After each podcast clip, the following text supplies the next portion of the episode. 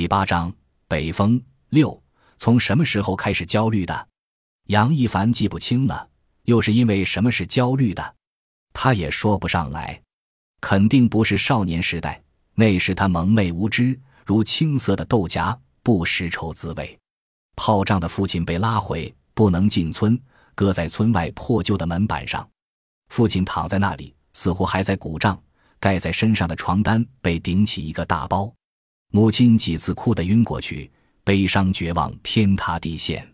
他只知父亲从此离开他了，却没去想没了父亲会怎样。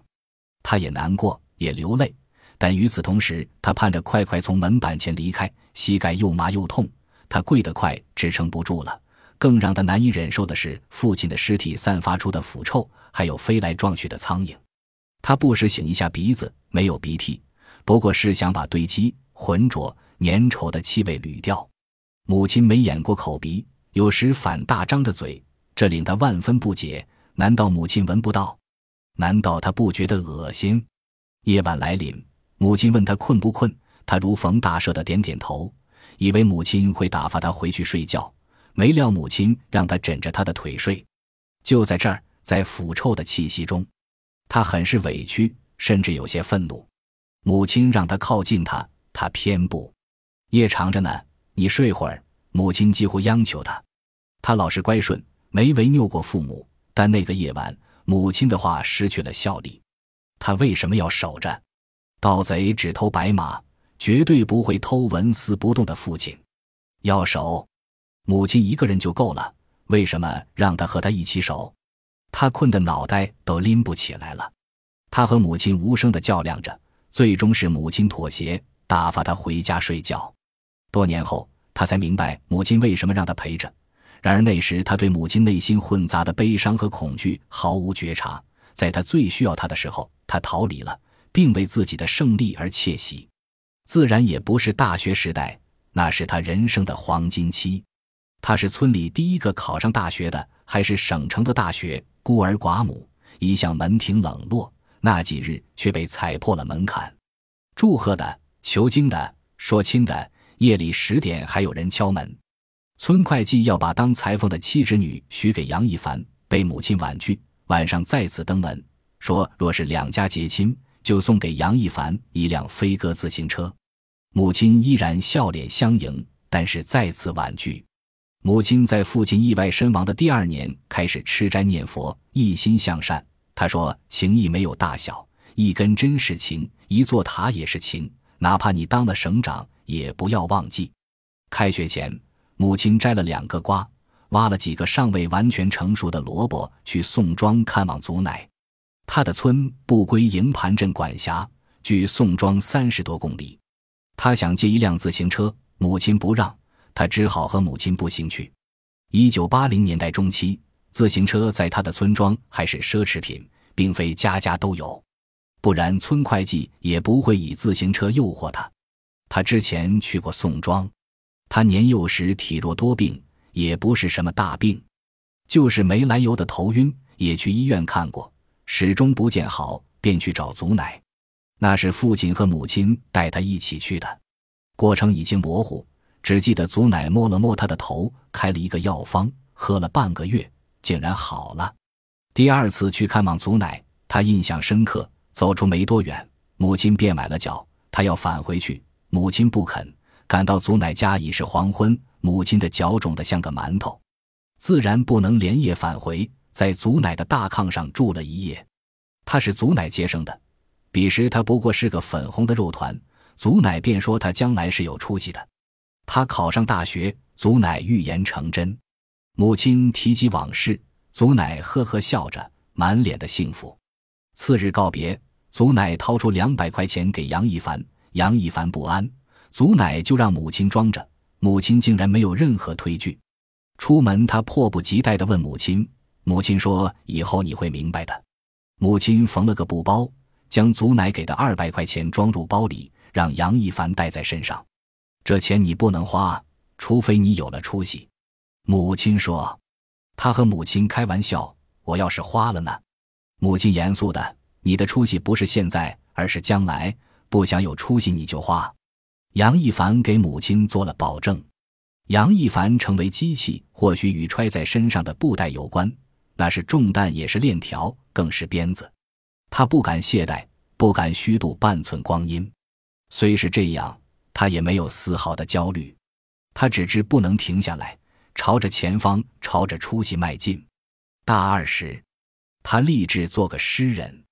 出息不再模糊朦胧，不再是被云丝卷裹的月亮，而是红灿灿的旭日，明确。具象，光芒万丈。出去吃饭、上厕所，他所有的时间都用来读书。他如饥似渴，眼睛常泛红光，什么都不能影响他。他如精密的零件，只按照自己的轨道和逻辑运转。那时，左刀已在《星星》等刊物发表了诗作，而他连第二个读者还没有。贺会读他的诗已是大三下半学期了，但他没自卑过，也不急躁。理想若能轻易摘到，那就不叫理想了。一个左刀岂能左右他？杨一凡步入社会，摔了许多次跤，也碰过许多次壁，但也不知焦虑为何物。第一个学期，他懵懵懂懂，其实是被当了枪药，参与了一起捉奸。校长被堵在床上，调离了学校，副校长成了一把手。校长仪表堂堂，出口成章，令杨一凡敬重。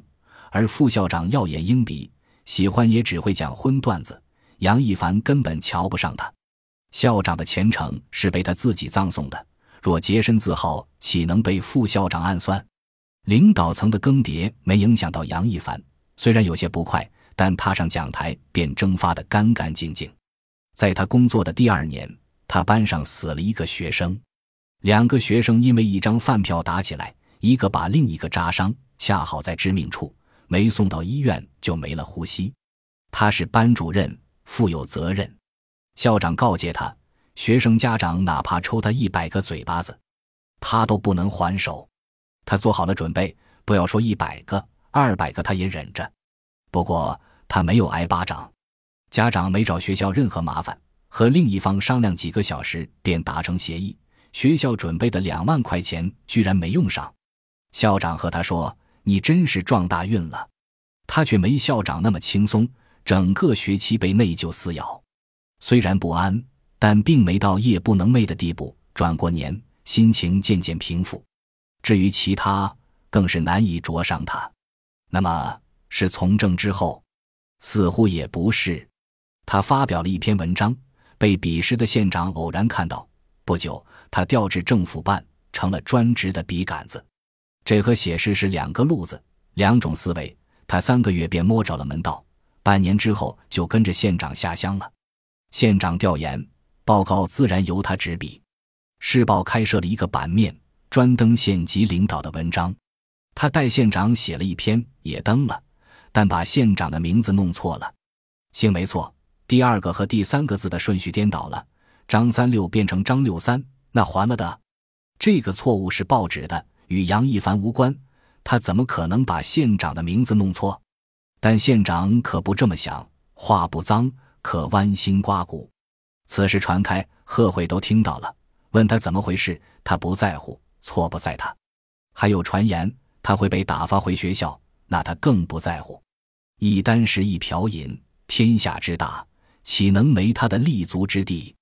当然，他没被返回，只是失宠了几个月。没有明显的界限和标志。当他开始焦虑，或者说他意识到时，焦虑已如影随形，怎么斩都斩不掉，无可奈何，只能听天由命。似乎他的大脑是焦虑加工厂，无论什么样的材料，钢铁、树木、塑料、垃圾，只要经过大脑，都会改变形貌，并打上焦虑的印记。母亲住院的夜晚，他接到电话。某农民到省政府上访了，该农民反映的是用电问题，本来已经解决，不知为什么还要上访，而且是到省城。这是说小也小，说大则关系着他上至县领导的前途。他没有耽搁，给贺慧打了个电话，连夜赶往省城。一心不能二用，可常常二用三用。几个小时，他急得起了满嘴泡，大事教，小事也教。比如贺回参加同学聚会回来，讲某个同学离婚了，不过是顺口说说，可他整夜不停的想那个同学的事，那像一根燃烧的柴棒，捂得他头痛脑裂、唇干舌燥，似乎他在不停的说话，不停的劝解。有些事与他相关，而有些事与他隔着十万八千里。比如，他从电视上看到卡扎菲被打死的画面，忽然不能自持，满脑纷杂。世界的秩序究竟是战争还是文明？他思考着诸如此类大而无当的问题。他并不喜欢卡扎菲，但那晚他觉得该为他做点什么，便写了首《你好，卡扎菲》。凌晨又把诗烧掉了。